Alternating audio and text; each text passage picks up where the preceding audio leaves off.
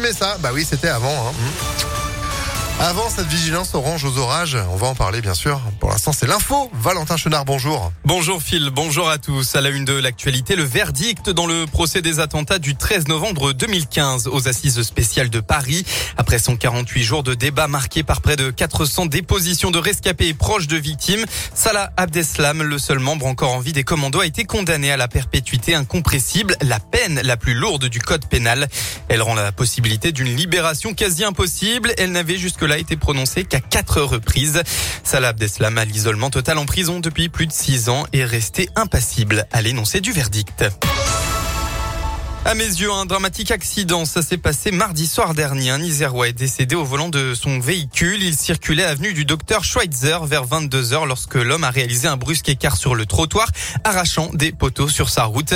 Il a fini sa course sur un autre trottoir 30 mètres plus loin. Des témoins ont vu la scène et ont pu appeler rapidement les secours, mais en vain. Le conducteur de 51 ans n'a pas survécu, victime d'un malaise cardiaque. Contrôleur, euh, conducteur, mécanicien, Keolis recrute 500 personnes cette année en, pour travailler dans les transports en commun lyonnais. L'exploitant des TCL a organisé un job dating hier après-midi sur le site de la Poudrette à Villeurbanne dans le cadre de l'opération Je ne suis pas un CV. Pour postuler et passer un entretien avec les recruteurs, il fallait seulement s'inscrire sans présenter euh, de CV. 235 candidats sont venus participer à plusieurs ateliers, notamment un simulateur de conduite de bus. Laurence Emieux, directrice générale de Keolis. On est comme toutes les entreprises, malheureusement euh, en sortie de crise du Covid, euh, impacté par une difficulté de recrutement, oui, très clairement, qu'on n'a pas connu euh, les années précédentes, en tout cas à ce niveau-là, ce qui nous pénalise d'ailleurs dans la manière dont on réalise notre offre de transport.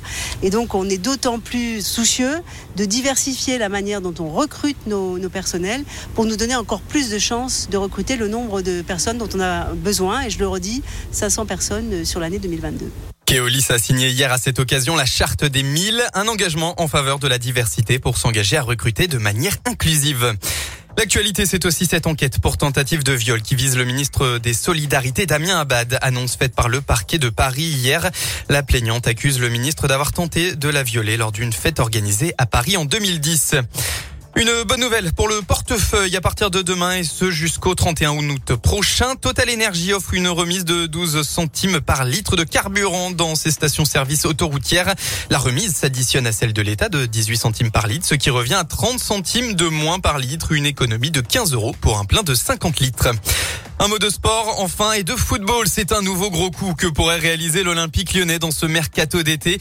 Après le retour d'Alexandre Lacazette, un champion du monde pourrait revenir au club. Selon les informations d'RMC Sport, Corentin Tolisso va s'engager avec Lyon, son club formateur. Le joueur de 27 ans va passer sa visite médicale aujourd'hui. Eh ben, faire à suivre. Merci beaucoup, Valentin. L'info à tout moment sur notre site internet et vous de retour à 9h. Exactement, à tout à l'heure. À tout à l'heure, 8h34. Météo